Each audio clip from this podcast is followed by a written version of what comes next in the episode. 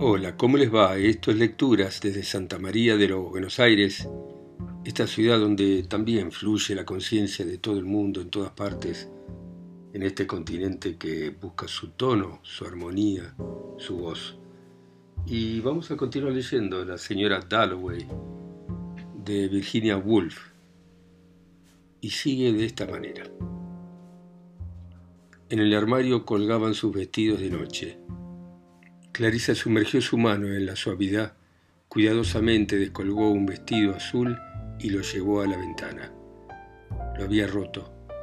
Alguien había pisado el borde del vestido. Había notado en la fiesta de la embajada que el vestido cedía en los pliegues. A la luz artificial el azul brillaba, pero ahora, con el sol, se notaba descolorido. Ella lo iba a arreglar. Las sirvientas tenían demasiado que hacer. Se lo iba a poner esta noche. Tomaría la seda, las tijeras, el... ¿cómo se llama? Claro, el dedal. Y bajaría al cuarto de estar, porque también tenía que escribir y cuidar de que todo estuviera más o menos en orden. Qué raro pensó cuando se detuvo en el relleno de la escalera y ensamblando esa forma de diamante, esa persona singular, Qué raro la manera en que un ama de casa conoce el momento en que su hogar está vivo, su auténtico estado de ánimo, sonidos tenues que se elevan en espiral por el hueco de la escalera, el resbalar de una mujer que limpia, los golpes de un martillo, una mano, el ruido cuando la puerta principal se abre, una voz que repite un recado en la planta baja, la plata sobre la bandeja, plata limpia para la fiesta, todo era para la fiesta. Y Lucy, entrando en el cuarto con la bandeja, puso los gigantescos candelabros sobre la chimenea, el cofre de plata en el medio y giró la jirafa de cristal hacia el reloj. Iban a venir, allí iban a estar, iban a hablar en ese tono pulido que ella sabía imitar bien, los caballeros y las damas.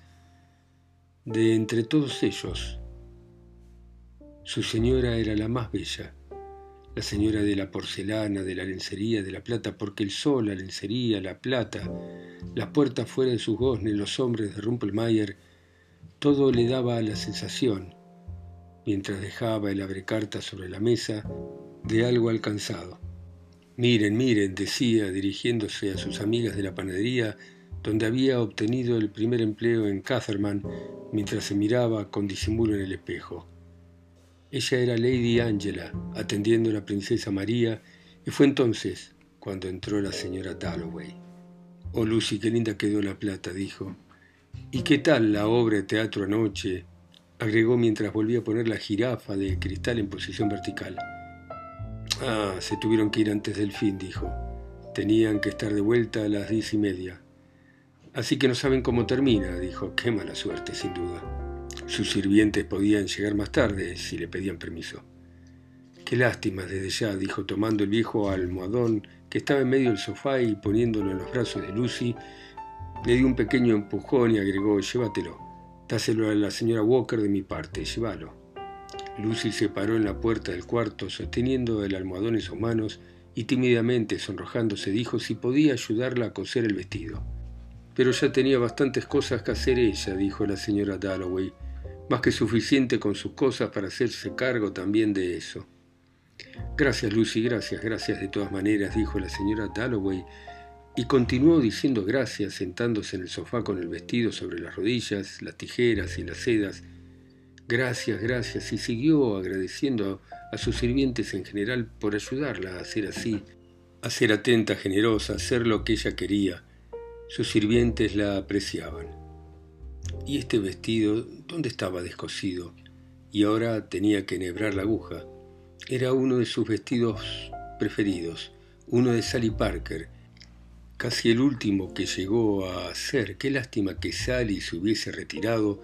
Vivía en Ealing y si tengo un momento libre, pensó Clarissa, pero nunca lo tendría, iré a visitarla a Ealing. Clarissa pensó que Sally era todo un personaje, un artista, Tenía ideas un poco fuera de lo común y sus vestidos nunca habían sido raros. Los podía llevar en Hatfield, en el Palacio de Buckingham. Los había llevado a Hatfield, en el Palacio de Buckingham. La paz cayó sobre ella. la satisfacción, la calma, mientras la aguja juntando con suavidad la seda unía los pliegues azules y los cosía despacio a la cintura. Lo mismo que las olas en un día de verano se juntan, se arrollan y caen, se arrollan y caen y juntan. Y parece que el mundo entero estuviera diciendo esto es todo, con gravedad hasta que incluso el corazón que late en el cuerpo que está tomando sol en la playa también dice esto es todo. No tenga miedo, dice el corazón confiando su carga a algún mar que suspira de manera colectiva por todas las penas, un mar que se renueva, que se mueve, que se detiene, se arrolla y cae, y solo el cuerpo presta atención a la abeja que pasa, a la ola que rompe, al gato que maulla, al perro que ladra y ladra y ladra. El timbre de la puerta, Dios, dijo Clarisa, deteniendo su trabajo, y escuchó alerta. La señora Dalloway me va a recibir, dijo en el vestíbulo el hombre ya viejo. Sí, sí, a mí me va a recibir, repitió echando a Lucy a un lado con bastante suavidad y subiendo las escaleras rápido. Sí, sí, sí, sí, decía mientras corría, me va a recibir.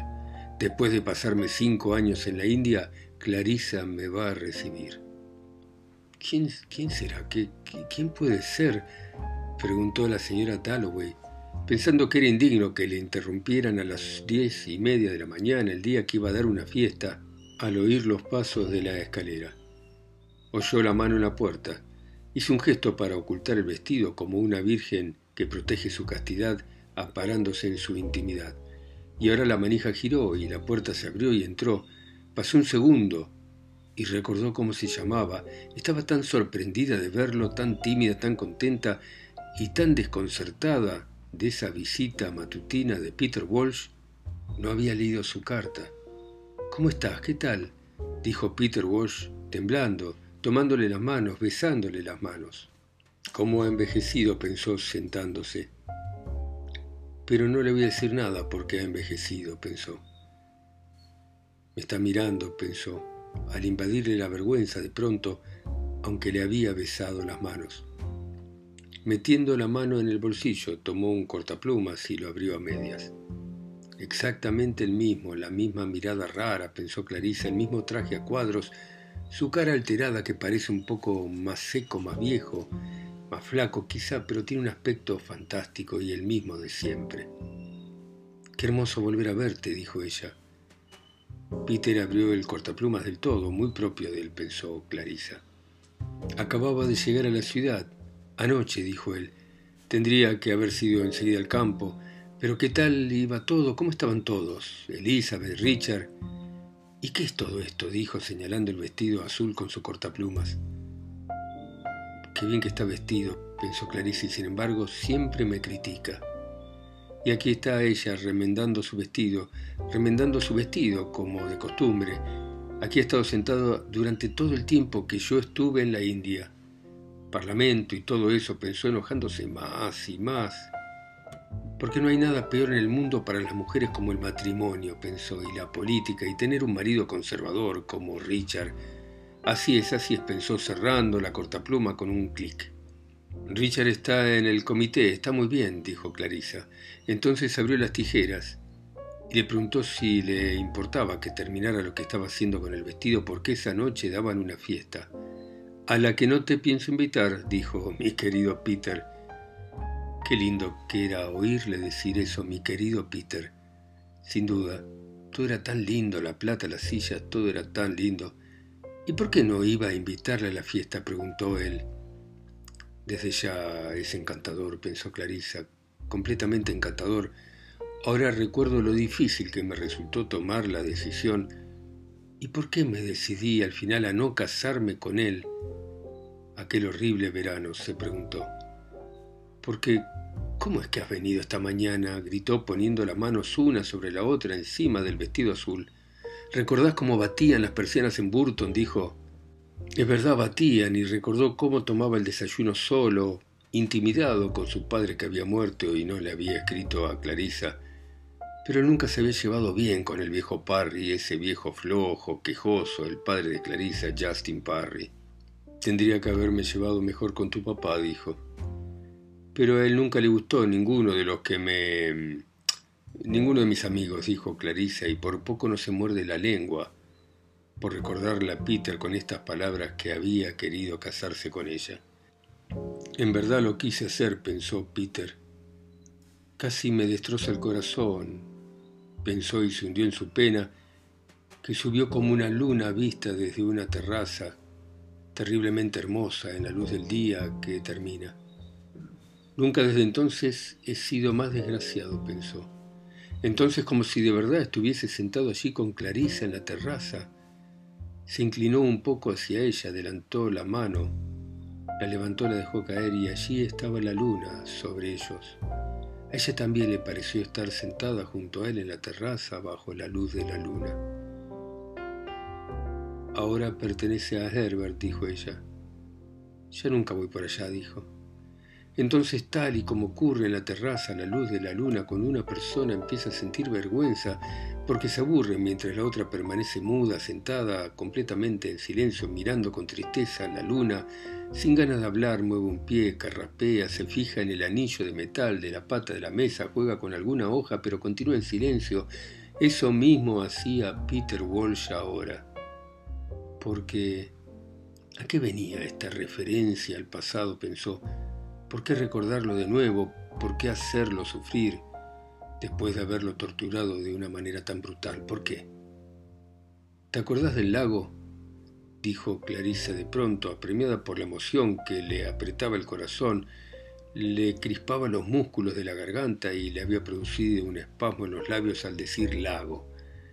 Sí, porque era una pequeña echándole pan a los patos, entre sus padres y al mismo tiempo una mujer acercándose a sus padres que permanecían parados junto al lago, y ella iba con su vida en brazos, una vida que, mientras se acercaba a sus padres, crecía más y más, hasta llegar a ser una vida entera, una vida que depositaba ante ellos diciendo, esto es lo que hice con mi vida, esto. ¿Y qué había hecho con ella? ¿Realmente qué había hecho en serio ahí sentada, cosiendo el vestido azul esta mañana? En compañía de Peter Walsh. Miró a Peter Walsh. Atravesando aquel tiempo y aquella emoción, su mirada le llegó vacilante. La tocó con sus lágrimas y se fue como el pájaro que toca una rama y vuelve a volar para alejarse. Con toda sencillez se secó los ojos. Sí, dijo Peter, sí, sí, sí, sí. Dijo como si Clarice estuviera sacando a la superficie algo doloroso a medida que subía. Basta, basta, deseaba gritar Peter porque no era viejo. Su vida no había terminado, no. Apenas pasaba de los cincuenta. Se lo digo no, pensó. Le habría encantado contarle todo, desahogarse, pero es tan fría, pensó, cosiendo con sus tijeras. Daisy parecía tan vulgar al lado de Clarissa y me va a considerar un fracasado y lo soy, según lo entienden ellos, pensó según lo entiende los Dalloway. Sí, eh, no había la menor duda. Era un fracasado comparado con todo esto, el lujoso cartas, la jirafa de cristal, la mesa, los candelabros, el tapizado de las sillas y los valiosos y viejos grabados ingleses. Sí era un fracasado. Detesto, odio la complacencia de todo esto, pensó. Obra de Richard, no de Clarissa, salvo que se casó con él. Y en eso Lucy entró trayendo plata, más plata, porque su aspecto era encantador, se veía tan esbelta y tan grácil, pensó, mientras se inclinaba a dejar la plata. Y así han vivido todo este tiempo. Pensó semana tras semana, día tras día la vida de Claricia, mientras que yo pensó y de pronto todo tipo de cosas parecieron resplandecer de su persona. Peleas, aventuras, viajes, paseos a caballo, partidas de cricket, amores, trabajo y trabajo y trabajo, y sacó su cortapluma sin disimular, su viejo cortapluma de cachas de cuerno, que Clarisa juraría había conservado durante más de 35 años, y cerró su mano sobre él.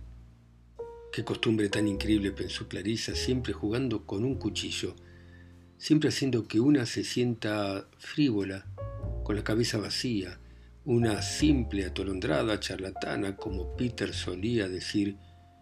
Pero no voy a ser menos, pensó, y tomando la aguja de nuevo, convocó como una reina cuyos guardias se hubieran quedado dormidos dejándola desprotegida. Esta visita la había turbado, la había alterado.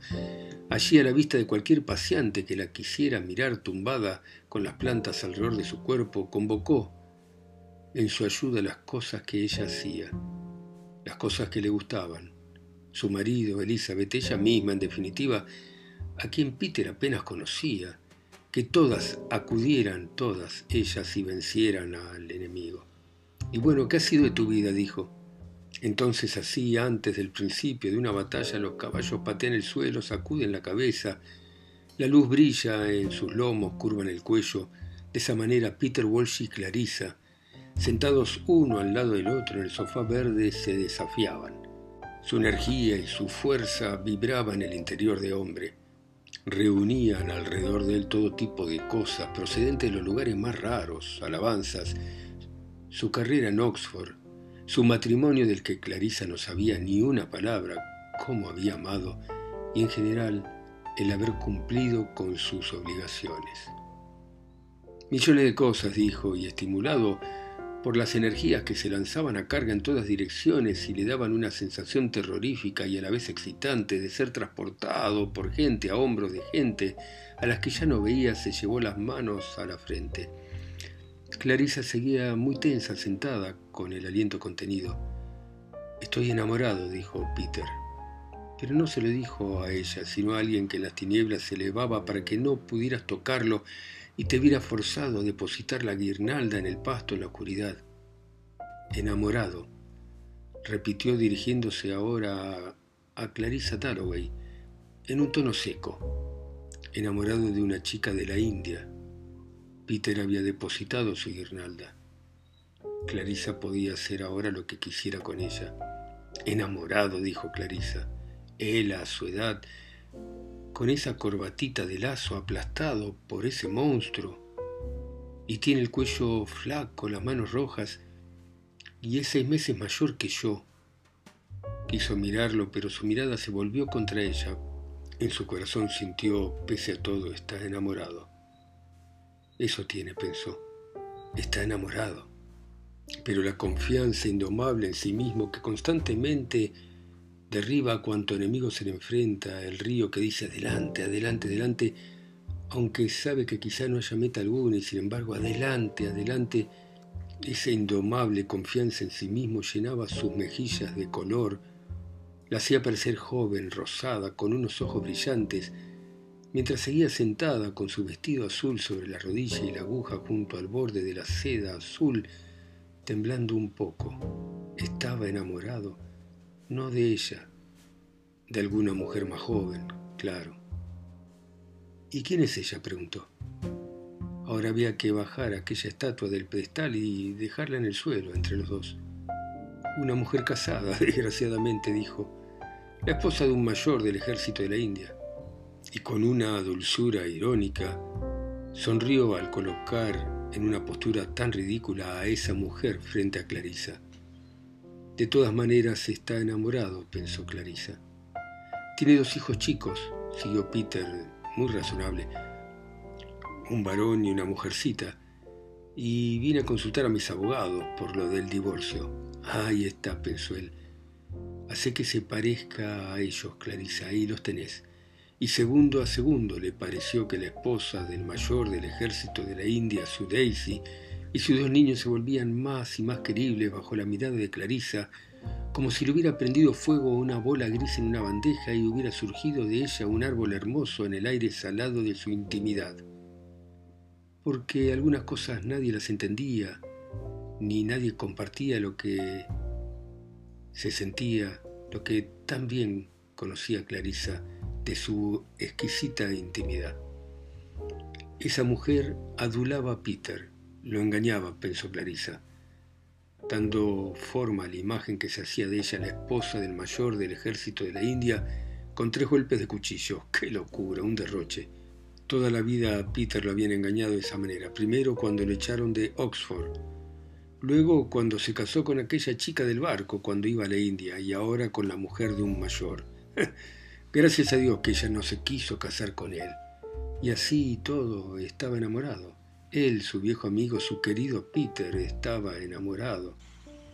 Bueno, ¿y qué pensás hacer? Le preguntó. Ah, los procuradores y los abogados. Los señores Grayley y Hooper de Lincoln Inn se van a encargar del asunto, dijo Peter, y se puso a recortarse las uñas con el cortaplumas. Por el amor de Dios, deja el cortaplumas, gritó para sus adentros, sin poder contener la irritación. Esa manera estúpida que Peter tenía de no hacer caso de las convenciones era su debilidad. Ese no tener la más mínima idea de los sentimientos de los otros era lo que le molestaba a Clarisa, lo que siempre le había molestado. Y ahora a su edad qué estúpido era. Todo eso ya lo sé, pensó Peter, sé lo que me espera, pensó pasando el dedo por el filo de la navaja. Clarisa y Dalloway y todo lo demás, pero le voy a dar una lección a Clarisa. Y ante su gran sorpresa, empujado de repente por esas fuerzas que no se pueden controlar, sin pie donde apoyarse, empezó a llorar.